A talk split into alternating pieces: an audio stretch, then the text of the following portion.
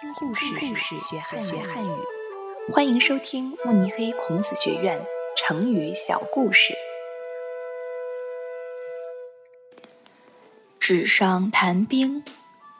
战国时期，赵国名将赵奢的儿子赵括，从小就读了不少兵书。他一谈起作战带兵的事情，连赵奢也说不过他。很多人认为他很有才能，但是父亲却认为他只会说大道理，没有经验，不能承担重任。公元前二六零年，秦兵进攻赵国，赵国大将廉颇用了修建壁垒。坚守的方法，与秦兵对峙。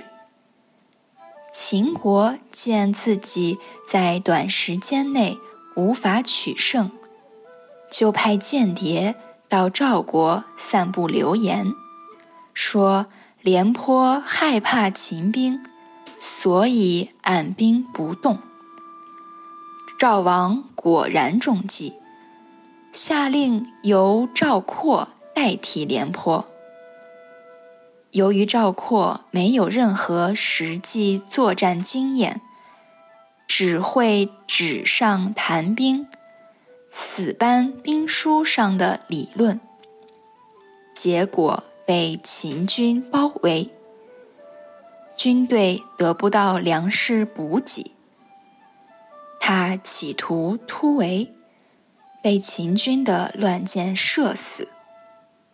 最后，赵国四十万士兵全部被杀，丢掉了宝贵的生命。后来，人们用“纸上谈兵”讽刺只会空谈理论、不能解决实际问题的人。